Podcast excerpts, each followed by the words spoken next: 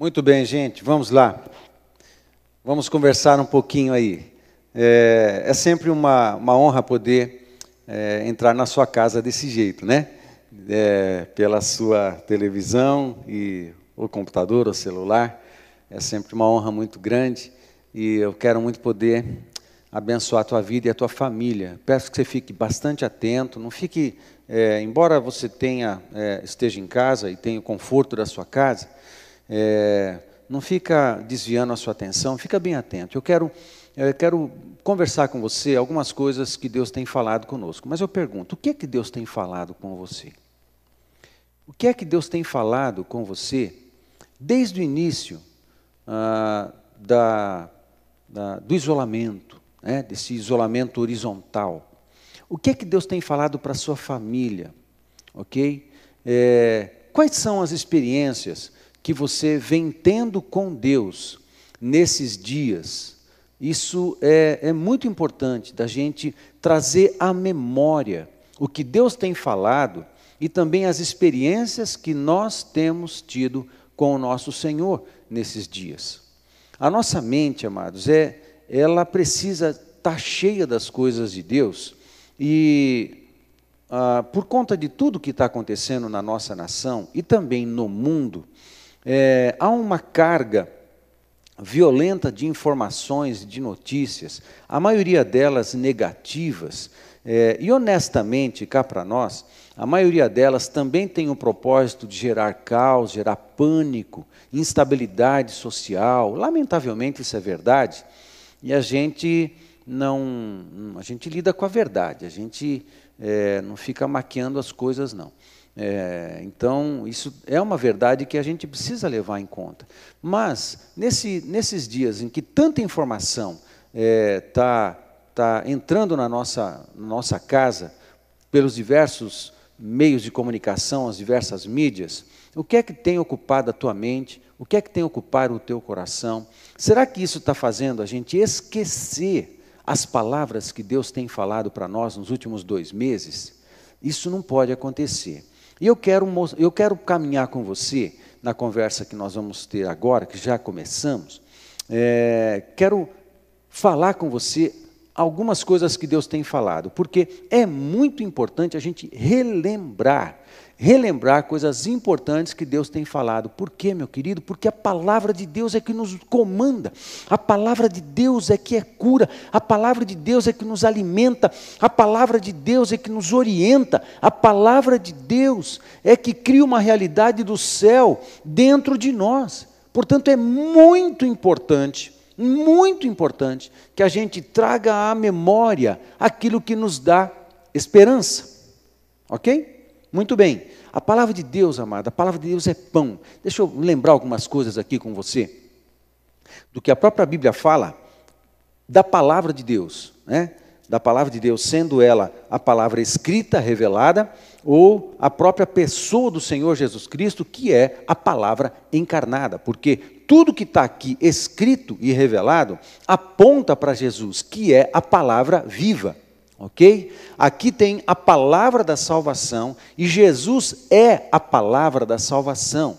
Ok? Ele mesmo salva, a Bíblia não salva, Jesus salva. Ok? Mas esta é a palavra e Jesus é a palavra encarnada. E eu lembro de algumas coisas simples que a Bíblia fala que a palavra é pão, é comida, é alimento, a palavra é sabão.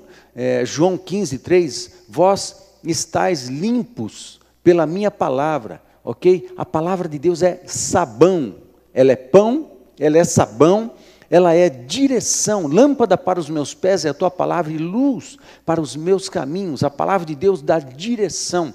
A palavra de Deus promove milagres. Pela sua palavra, eu vou fazer tal coisa. Pela sua palavra, o, o poder se manifesta. Pela palavra de Deus, o milagre acontece. Pela palavra de Deus, vem a existência o que não é. Pela palavra de Deus, acontecem mudanças e transformações. A palavra, a palavra de Deus é promotora de milagres e de transformações. A palavra de Deus também é história, porque as profecias Né? As profecias de Deus falam a respeito do destino, destino de pessoas, destino de pessoas, de, de, de, nações, do próprio povo de Deus. A palavra de Deus constrói a história. E nós somos cooperadores junto com o Espírito Santo de Deus e a sua palavra para sermos também construtores da história, da história da humanidade, do jeito que Deus criou para ser e da história da implantação do reino de Deus na nossa cidade. A palavra de Deus é tudo isso.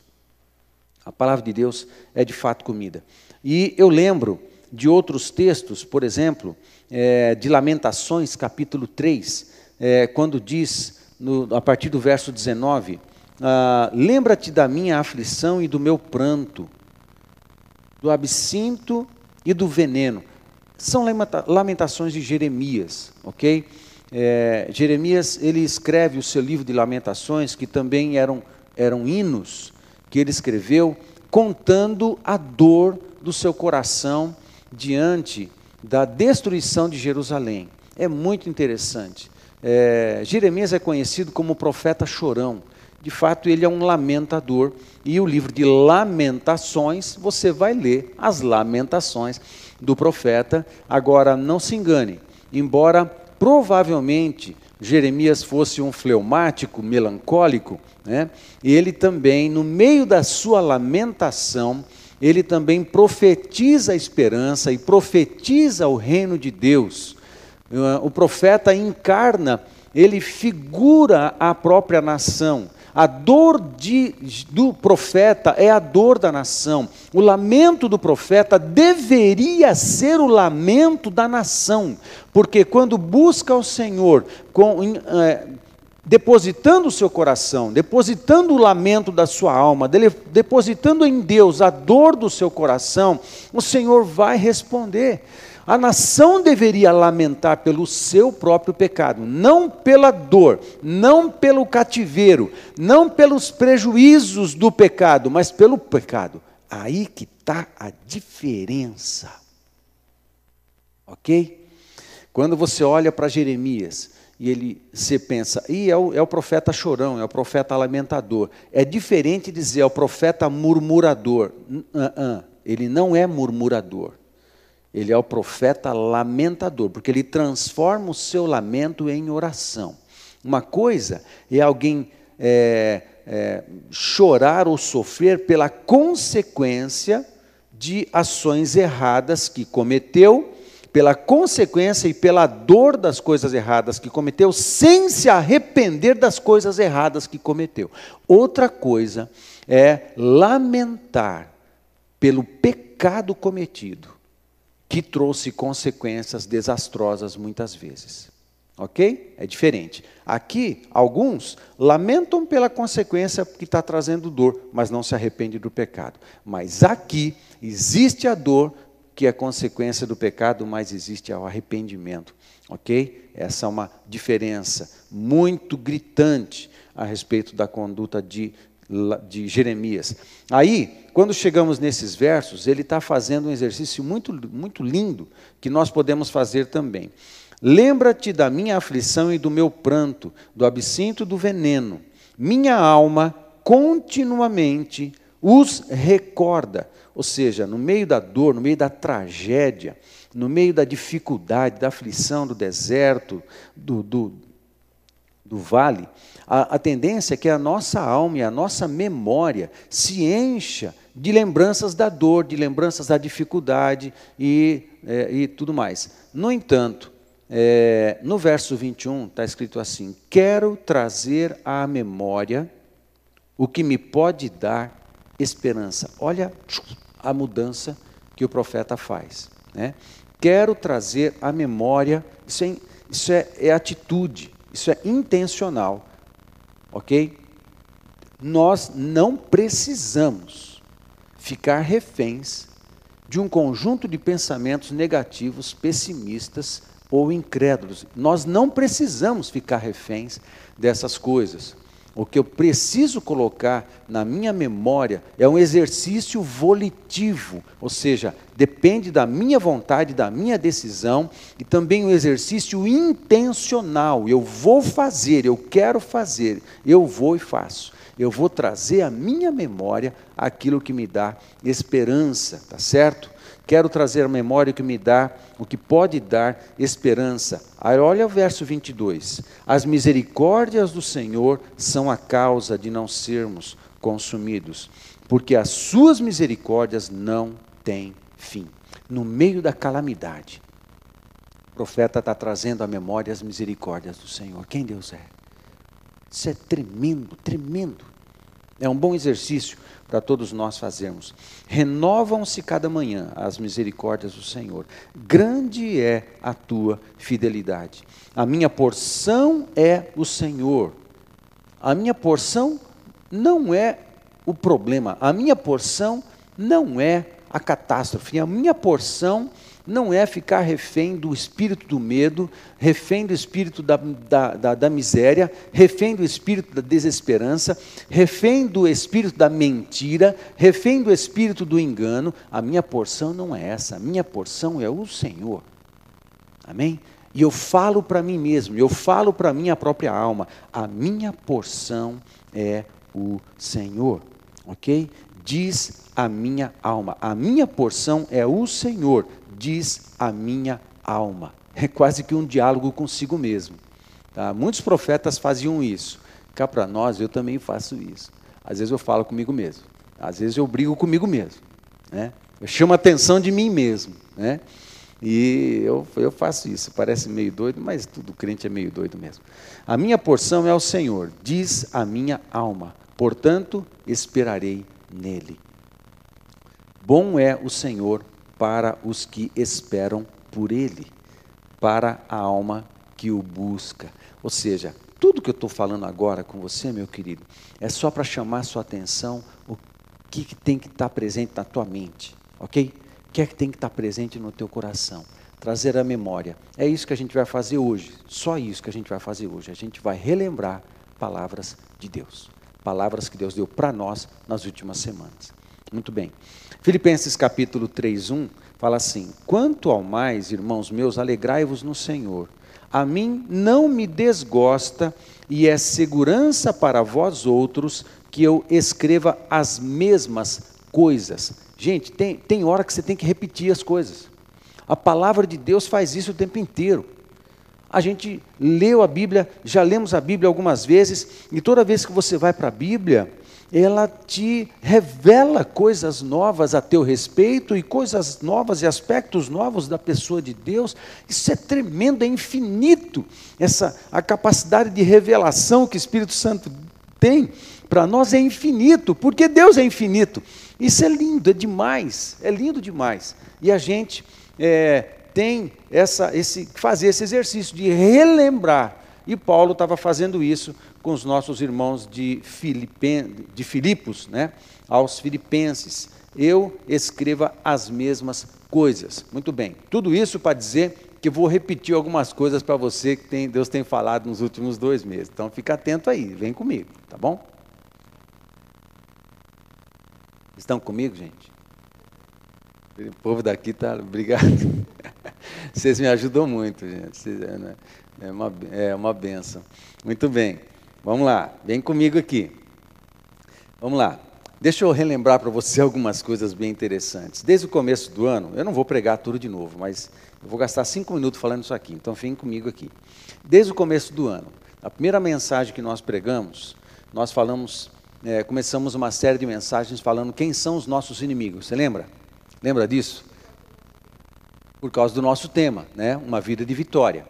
Agora, quem vence uma vida de vitória ah, tem vitória quem luta. Quem luta, luta contra alguém. É, portanto, contra quem eu luto? Contra os nossos inimigos. Mas quem são os nossos inimigos?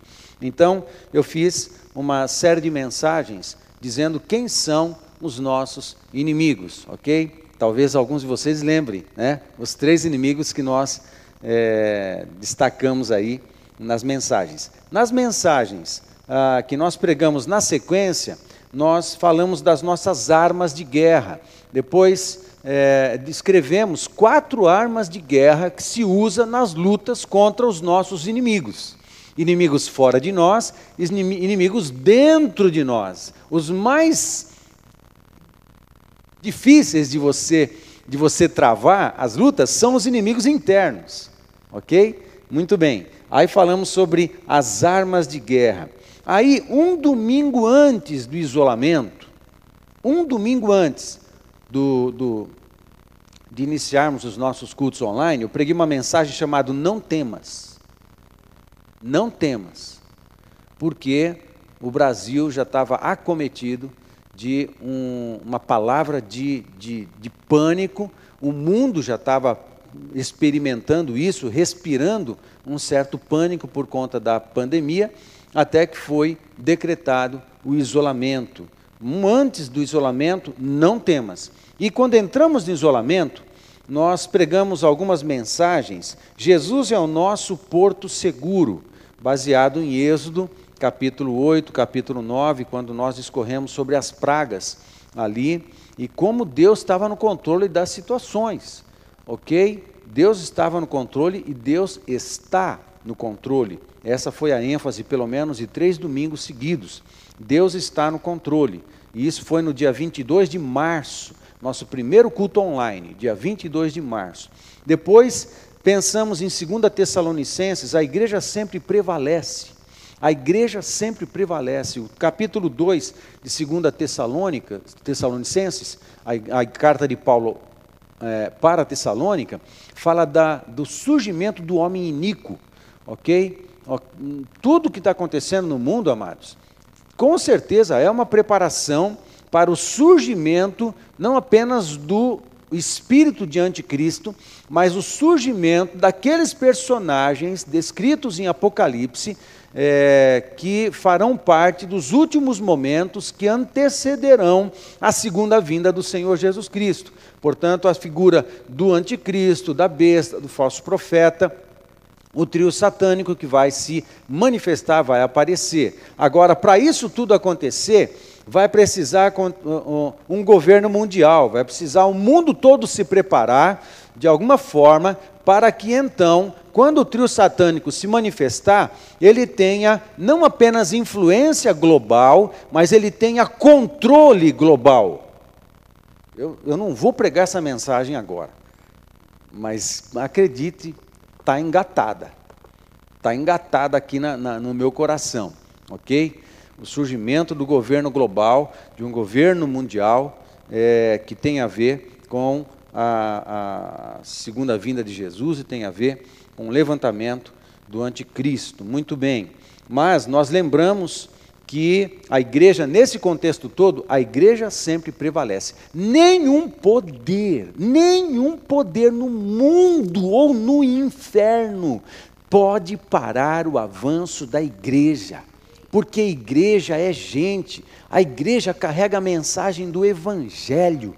Não é parede, gente, não é endereço na 15 de novembro de 1980. Quando você que tá, se você está assistindo esse culto agora, essa palavra, e tem, me dá honra de poder repartir é, essas coisas com você, e você não é da nossa comunidade, está aí o endereço, Avenida 15 de Novembro, 980, Cornélio Procópio. Ok? A gente vai receber você quando voltarmos aos cultos presenciais com muita alegria.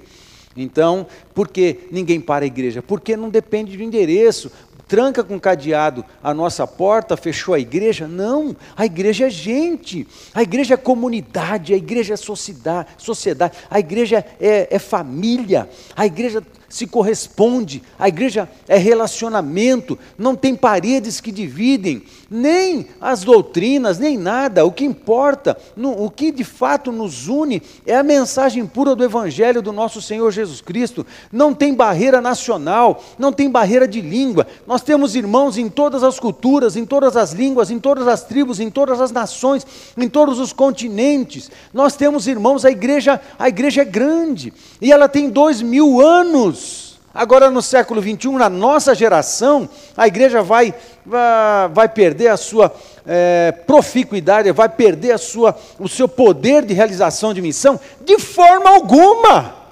Na nossa geração, ei, não, nós não vamos transferir isso para os nossos filhos e netos. Nós vamos assumir na nossa geração a nossa responsabilidade sacerdotal e a nossa responsabilidade missionária. Que é isso? A igreja passou pela Idade Média. E ela vai sucumbir agora, no século 20? No 21? No, no nosso tempo? Ah, não, mas não vai mesmo. Mas não vai mesmo.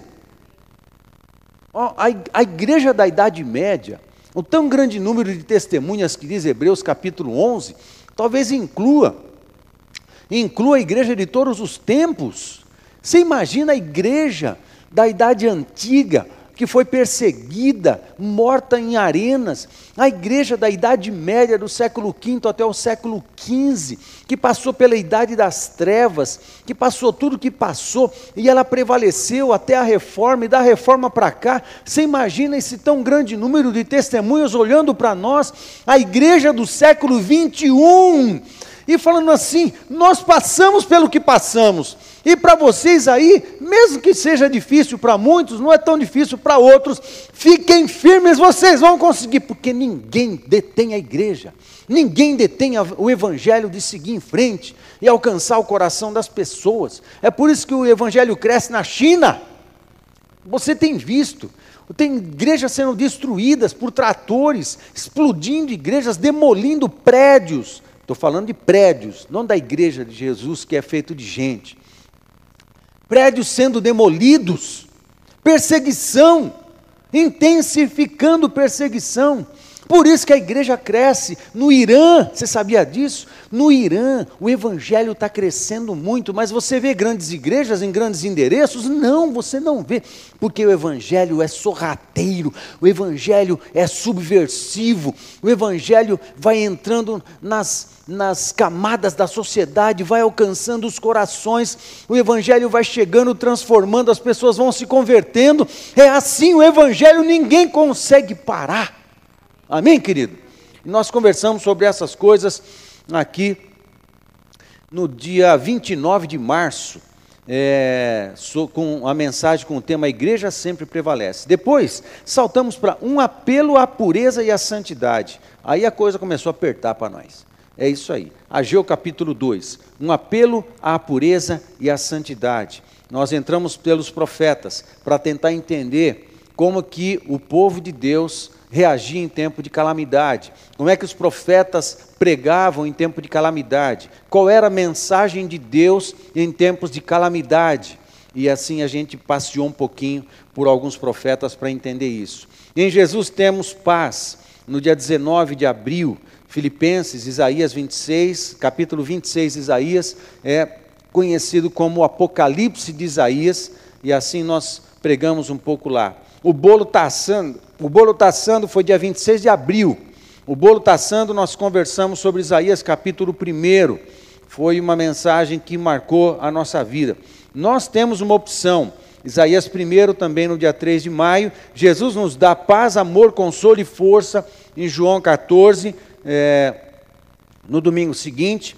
Confie sempre em Deus, baseado em Ezequias, mas em 2 Reis, capítulos 18, 19 e 20, e depois restauração da adoração, é, baseado em Ezequias, 2 Crônicas, capítulo 29, principalmente. E no domingo passado, nós falamos sobre enchei-vos do Espírito.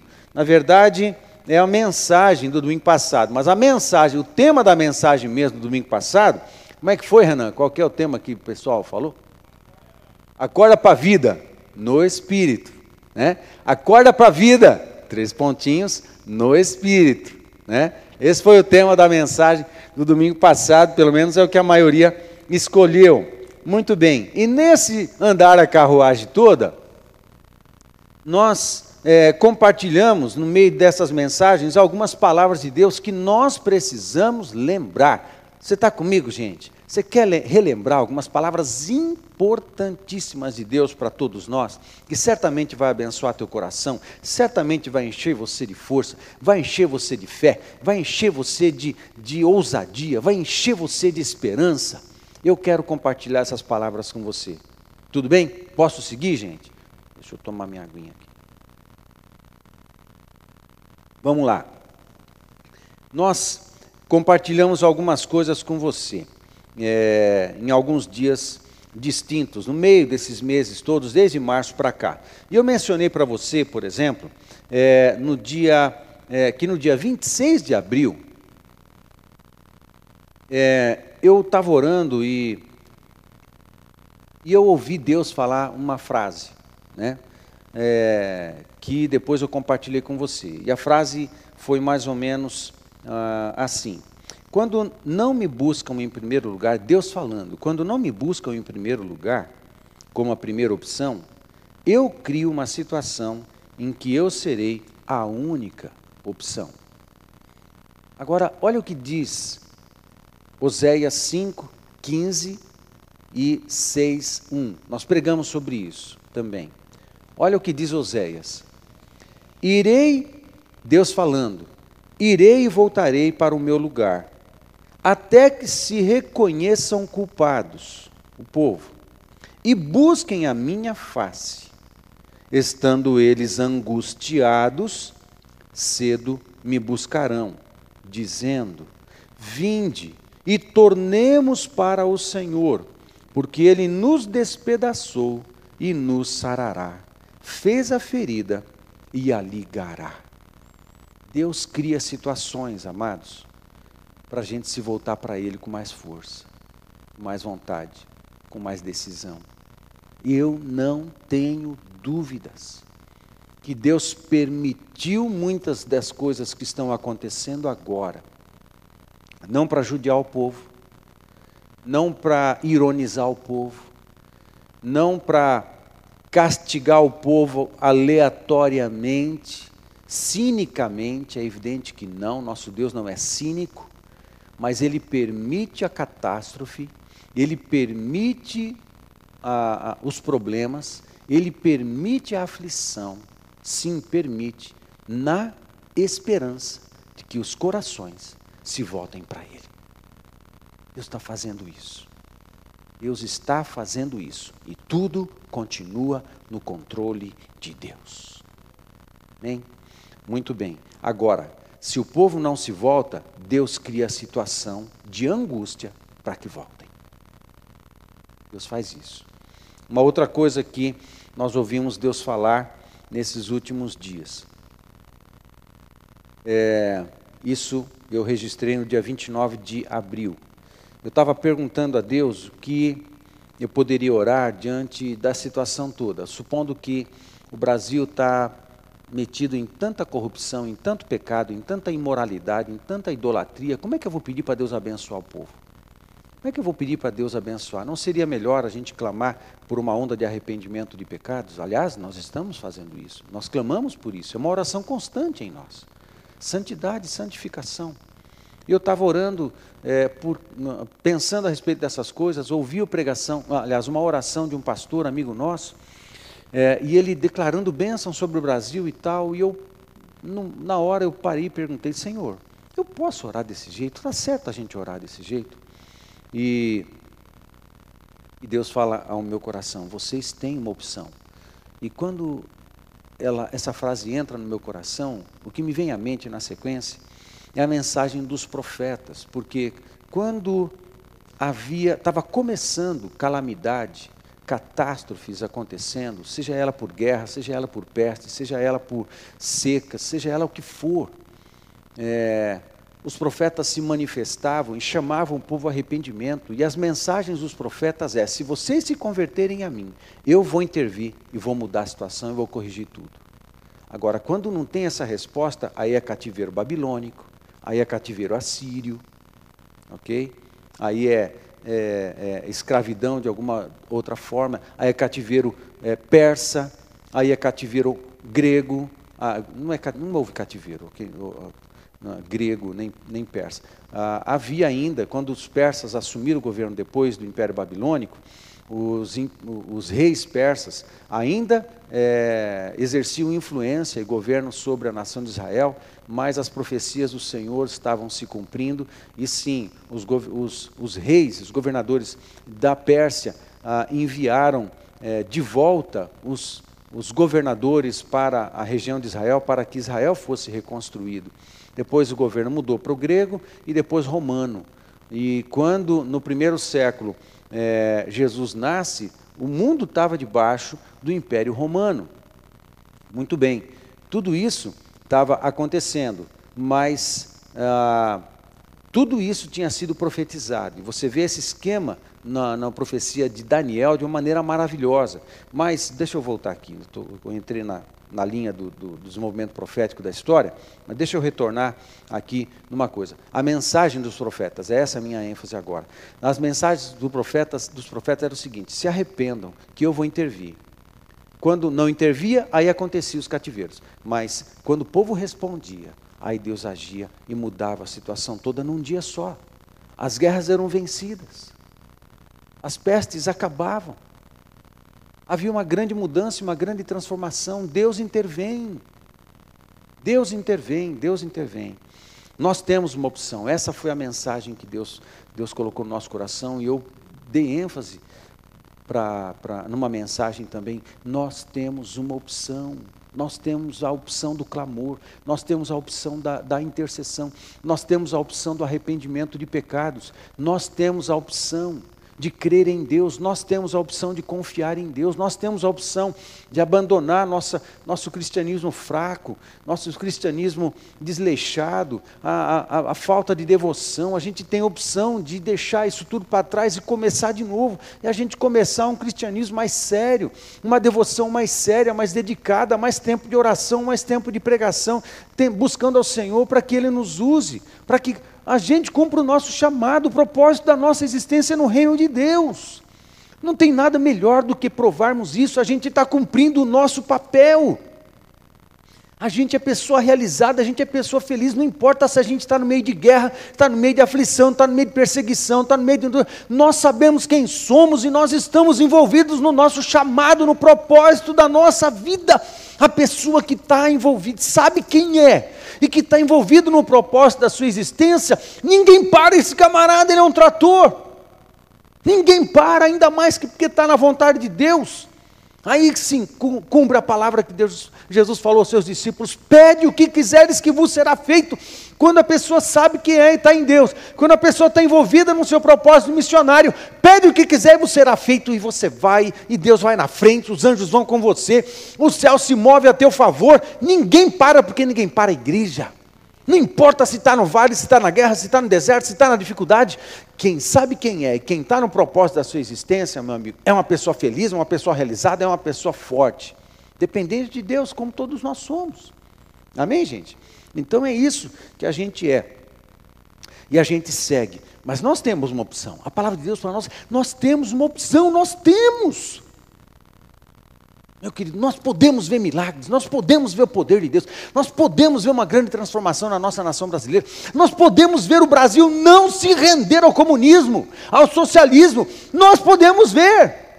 São palavras que normalmente a gente não deve usar muito no YouTube, porque senão corta a, a, o vídeo da gente. Espero que não corte. Ok? Mas nós temos uma opção. Se nós orarmos, Deus agirá. Se nós orarmos, Deus agirá. Amém, queridos? Aí eu vou para Amós capítulo 5, verso 4 e 6, que diz assim: Pois assim diz o Senhor à casa de Israel: Buscai-me e vivei. É um profeta que está profetizando para o povo que está afastado de Deus. Aí a mensagem de Deus para esse povo é: Pois assim diz o Senhor à casa de Israel: Buscai-me e vivei. Buscai ao Senhor e vivei, para que não irrompa na casa de José como um fogo que a consuma e não haja em Betel quem o apague, para que não, para que a sequência de tragédias seja interrompida. Amém? Para que uma sequência de tragédias seja interrompida, buscar ao Senhor. Nós temos essa opção. Amém, queridos? Aí, quando a gente entra em maio, em maio, Deus fala uma outra coisa para nós. Eu farei de vocês um testemunho. O que, que, que aconteceu nesse começo de maio? Tremendo, tremendo. Eu estava orando, eu estava orando pelo Brasil, eu estava orando por você, eu estava orando pela nossa igreja, pelos empresários, pelos funcionários, eu estava orando por todas as famílias da igreja, para que o Senhor guardasse, protegesse, não deixasse ninguém passar necessidade. E se alguém por acaso passasse, que o Senhor desse graça a toda a comunidade, a todos nós, para podermos socorrer um ao outro, de maneira que ninguém, ninguém ficasse desassistido. Nós, eu estava orando por isso e eu estava clamando a Deus por uma, uma intervenção. Aí eu comecei a pensar também, mas pai, eu não estou entendendo algumas coisas. Há, há, pelo menos, pelo menos, há 30 anos, há mais de 30 anos, honestamente, eu era adolescente, há 40 anos, eu era adolescente, eu já ouvia essas palavras.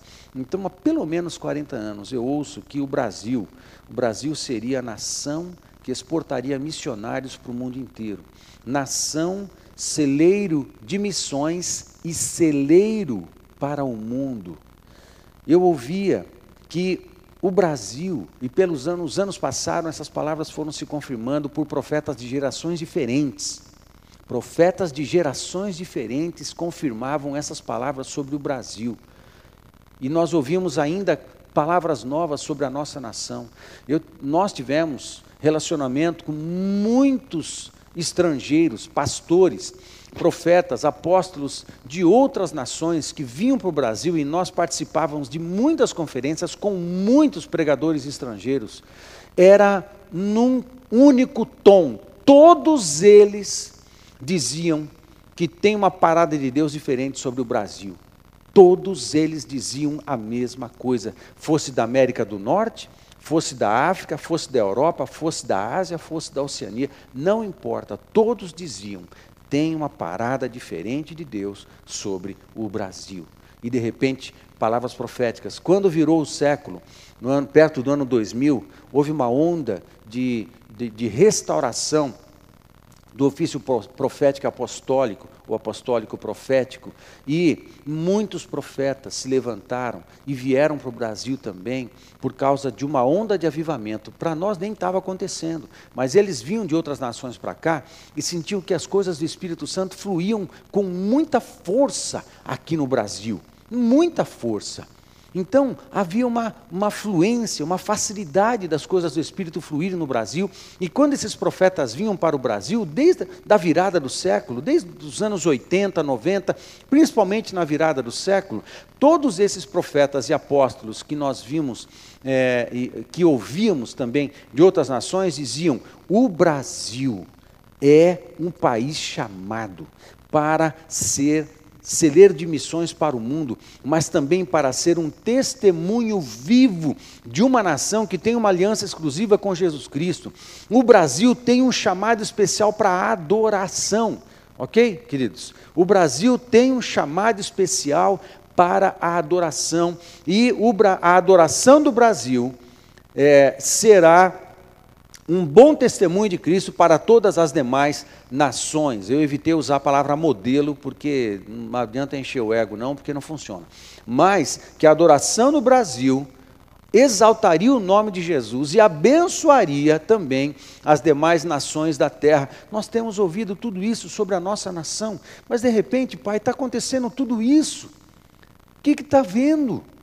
E se por acaso toda essa movimentação de esquerda, toda essa movimentação desse ideologismo de esquerda que está sendo é, preparado no Brasil há pelo menos uns 60, 70 anos, se isso der certo, e se por acaso isso acontecer na nossa nação, haver, e, e, e acontecer perseguição da igreja, perseguição dos cristãos e tudo mais, o que vai ser do Brasil? O Brasil vai ser tudo isso que nós temos ouvido em tantas palavras proféticas? Eu estava ouvindo isso eu estava orando, falei, Senhor, então abençoa o Brasil. Como o Brasil vai ser uma testemunha para as demais nações? Como o Brasil? Será isso? Aí o Espírito Santo falou meu coração. Paulo, quem é o Brasil? Aí, imediatamente me veio na mente, o Brasil são as pessoas, é o povo. Aí o Espírito Santo falou comigo, eu vou fazer manifestações de poder e milagres entre o meu povo. Quando ele me buscar e me clamar, eu me manifestarei com milagres e poder. Isso mexeu tanto comigo, meu querido. Mas mexeu tanto comigo. Porque o Brasil, como uma organização, CPF, ou CPF não, CNPJ, o Brasil como, como nação, não é nada, porque nós somos o Brasil. Deus vai se manifestar em poder na nossa vida. E a nossa vida, o povo de Deus, vai ser um testemunho para as demais pessoas da cidade, até que a quantidade de testemunhos de poder e milagre do Evangelho crescendo, o reino de Deus crescendo, fizer tanto barulho que vai começar a esparramar para as outras nações. As outras nações vão ouvir o que Deus está fazendo, a onda de salvação, a onda de transformação, a onda de restauração que está acontecendo no Brasil.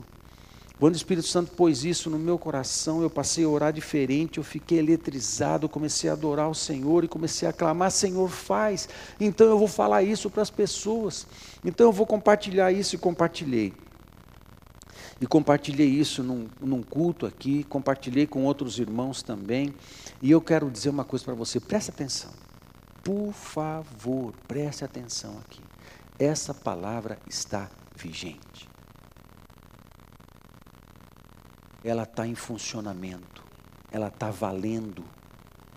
Se você buscar o Senhor, você vai provar do poder e do milagre do Senhor na tua empresa, do poder e do milagre do Senhor nas tuas finanças, do poder e do milagre do Senhor na tua saúde, do poder e do milagre do Senhor na tua família, do poder e do milagre do Senhor no teu ministério, do poder e do milagre do Senhor na tua comunhão com Deus não só pelo que ele vai usar você, mas o que você vai poder crescer na presença dele. As experiências de poder e de milagre na presença dele.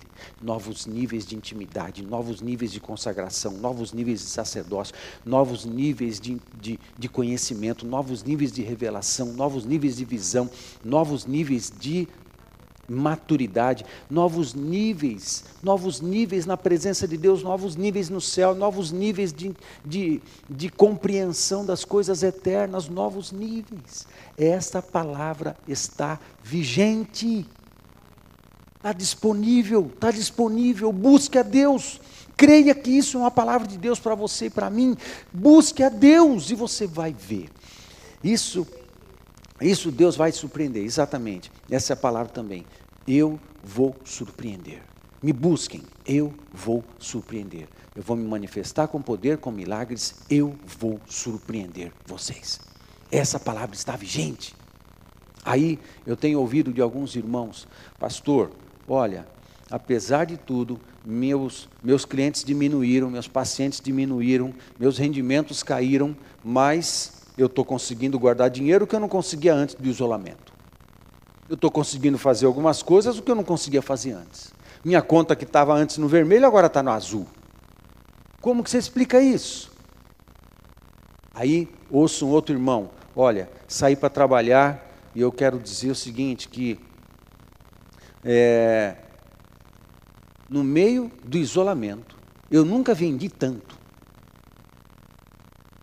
Aí senta um outro irmão para conversar e fala assim: Olha, pastor, eu não sei os outros, mas eu estou vendendo muito, eu nunca ganhei tanto dinheiro. Aí senta outro e fala assim: Pastor, ó, o hospital está vazio, não tem ninguém no hospital. Aí conversa com outro e fala assim: Olha, pastor, eu não tinha dinheiro para pagar algumas contas, aí eu orei Aí veio uma pessoa e me deu uma oferta. Aí veio outra, me deu outra oferta. Aí veio outra, me deu outra oferta. Eu paguei a conta e não sobrou dinheiro. Meu Deus, eu come... nós estamos ouvindo testemunhos. Talvez você, talvez você tenha também o seu testemunho.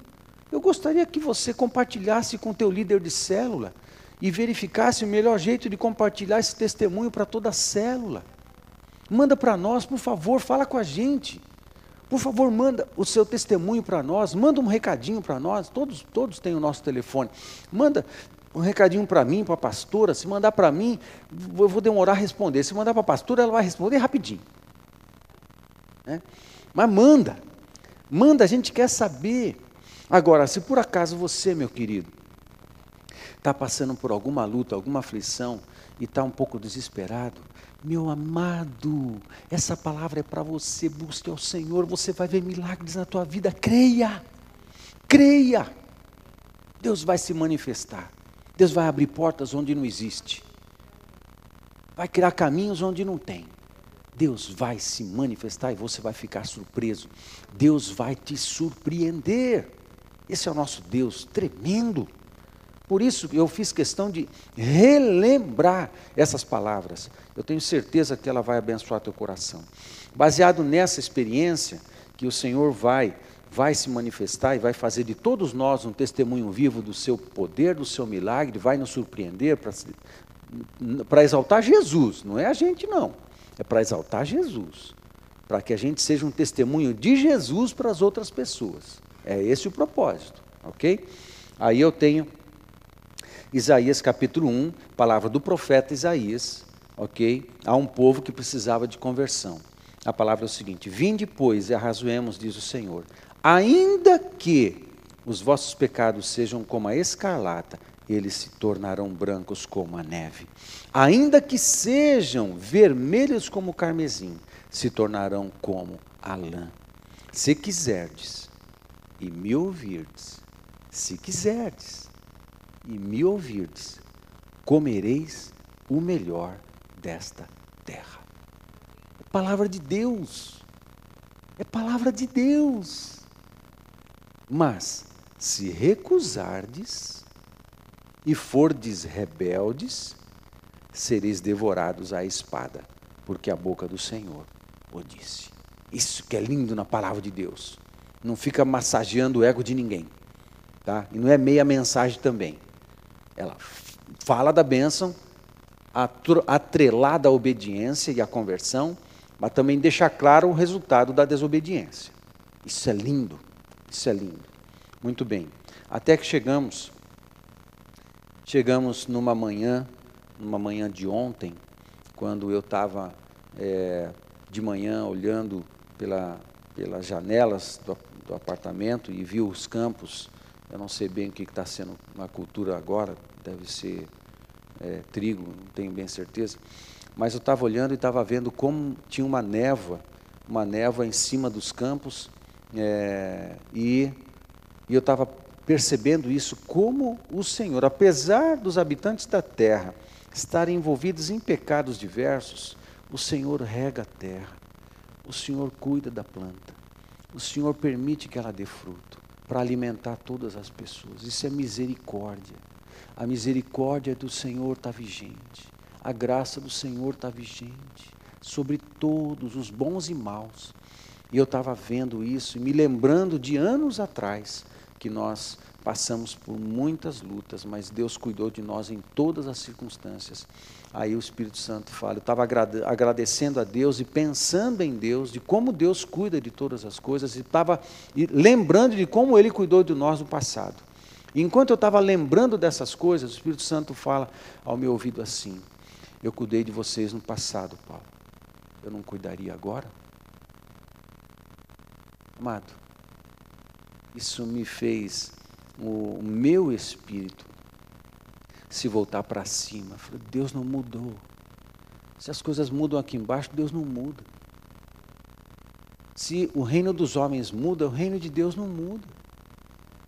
Se as coisas aqui estão meio confusas, meio bagunçadas, as coisas nos céus estão tranquilas. Deus não muda. Deus é imutável. Se Ele cuida, Ele cuida nessa circunstância, mas nessa circunstância Ele não cuida. Ei, ei não é assim. Por acaso Deus está limitado? Tem algo que Ele não possa fazer? Não, Deus pode fazer tudo. O texto que eu coloquei nessa lembrança aqui de uma palavra de Deus, dessa palavra que eu recebi essa semana, é o texto de Salmo 23, porque é um salmo que nos acompanha a nossa vida. O Salmo 23, 1 acompanha a nossa vida. Todo mundo tem um salmo, todo mundo tem um texto. Né? Qual é o texto da sua vida? O texto da minha vida é o Salmo 23, um que diz: O Senhor é o meu pastor, nada me faltará. O Senhor é o meu pastor, Ele cuida de nós. E ah, nessa circunstância, Ele não é pastor. Uh -uh. Em todas as circunstâncias, Ele é o teu pastor. Amém, queridos? Muito bem. Deixa eu, deixa eu resumir isso para você, para a gente encerrar. Deus está falando algumas coisas para nós. Projeta as palavras. Uh, coloca no vídeo aí também, Renan, por favor. Isso. Deus está falando para a gente relembrar algumas palavras. A primeira delas, a gente está em tempo de faxina. Ok? Estamos em tempo de faxina. Todos estamos em tempo de faxina. Faxinar a alma, o coração, a família, a vida, as finanças. Estamos em tempo de faxina. Deus falou isso e nós continuamos nesse tempo de faxinar a vida. Lembra disso, por favor. Segundo, nós estamos num tempo de consagração. É evidente que Deus está pedindo, pedindo isso de todos nós. Precisamos intensificar nossa devoção, nossa entrega, nossa consagração ao Senhor. Terceiro, estamos também num tempo de intercessão e evangelização. Amado, testemunho de Jesus às pessoas, as pessoas estão ficando desesperadas cada vez mais e nós temos a palavra que muda isso. Nós temos a mensagem que transforma as pessoas. Por favor, interceda mais e evangelize, ok? Essas três coisas que mencionei têm muito a ver com a gente, da gente fazer, da gente tomar nossa atitude. As outras três são coisas que Deus disse fará. Presta atenção. Olha o que Deus está falando. Só estou relembrando. Primeiro, Deus usa a aflição para provocar conversão. Deus está fazendo isso. Se for precisar mandar uma peste, Ele manda. Se for precisar uma catástrofe, Ele manda. Se for preciso fazer o que for pela vida das pessoas que Ele ama, Ele fará. Mas a intenção e o fim é a conversão. Deus quer a salvação. Deus não tem prazer na morte do ímpio. Deus não tem prazer no castigo. Deus tem prazer na misericórdia. Tudo que Ele faz, mesmo quando parece difícil de suportar, é porque Deus está almejando uma resposta de conversão de cada um de nós. Deus usa a aflição para provocar conversão a Ele. Segundo, Deus surpreenderá milagrosamente os que o buscarem. Amém? Isso está em vigência. Isso está em vigência. Terceiro, Deus sempre cuidará de seus filhos. Não importa a circunstância, não importa o lugar. Deus é pastor. Deus sempre cuidará dos seus filhos. Aonde você estiver, abaixa a tua cabeça, vamos orar. Pai amado, eu bendigo o teu nome. Eu bendigo o teu nome grandemente, porque nos relembramos, relembramos de palavras do Senhor. A tua palavra mesmo nos ensina, trazemos a memória o que nos dá esperança e nós temos ouvido muitas coisas do Senhor. Temos ouvido muitas palavras do Senhor nesses dias. Ó oh Deus, muito obrigado. Muito obrigado. A tua palavra é comida para nós. A tua palavra nos orienta. Sim, é a tua palavra escrita revelada, porque tudo que a gente ouve, e que a gente entende, sendo do Senhor, tem que passar pelo crivo da tua palavra revelada. Tudo, tudo. Mesmo assim, o Senhor fala com seus filhos, fala ao coração, fala pra, na nova geração, fala coisas atuais. Obrigado, Pai, muito obrigado, porque o Senhor tem falado. Pai, que essas palavras que nós relembramos incendeiem o coração dos teus filhos de fé, de força, de esperança. Por favor, Pai, aonde cada um estiver, se por acaso algum está aflito, está preocupado por conta das finanças, do dinheiro, do emprego, está preocupado de repente por causa da saúde, Pai, no nome de Jesus, surpreende-os, surpreende-os, que cada um ore com fé, que cada um ore na fé que tem, que cada um clame ao Senhor na fé que tem, e surpreende o Pai por causa da tua misericórdia.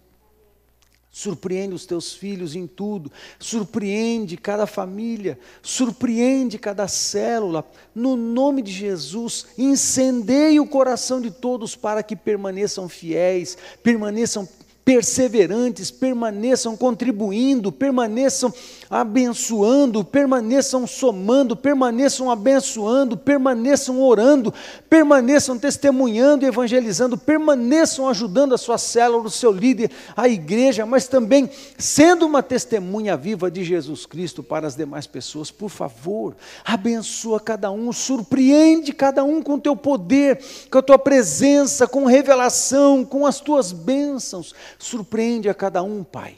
E nós te agradecemos. Ó oh Deus, exaltado seja o teu nome, porque tudo vem de ti, tudo é para ti. Tudo vem de ti, tudo é para ti. Teu nome seja honrado em todas as circunstâncias. Teu nome seja honrado em cada bênção que o Senhor enviar. Teu nome seja honrado, Pai, em cada milagre que fizer. Teu nome seja honrado em cada provisão sobrenatural que mandar. Teu nome seja honrado, Senhor Deus, em cada testemunho da nossa vida. O teu nome, o teu nome, o teu nome seja honrado em todas as situações. Bendito seja o teu nome, ó Pai.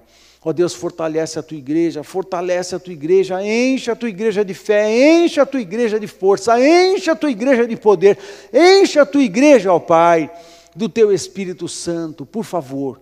Prepara-nos para um grande avivamento com muitas conversões. Prepara-nos, ó Deus, para um grande avivamento. Prepara-nos porque se nós estamos sendo preparados para isso, o Senhor também está preparando o coração das pessoas que não te conhecem ainda, preparando o coração delas para se converterem ao Senhor, porque quando o Senhor permite a aflição, é esperando a conversão. Ó Deus, então, por favor, prepara-nos para esse grande avivamento, com tanta gente entregando a vida a Jesus Levanta os obreiros, ó Pai, nesse tempo. Levanta os missionários nesse tempo. Levanta, Senhor Deus, trabalhadores para a seara. Levanta entre o teu povo da tua igreja. Levanta, ó Senhor, e enche de força, enche de poder. Enche, ó Pai, do teu Espírito Santo. Assim nós oramos gratos, abençoando cada querido que está conosco nesse culto online. Gratos, no nome de Jesus. Amém. Amém. Amém, meu querido. Deus te abençoe grandemente.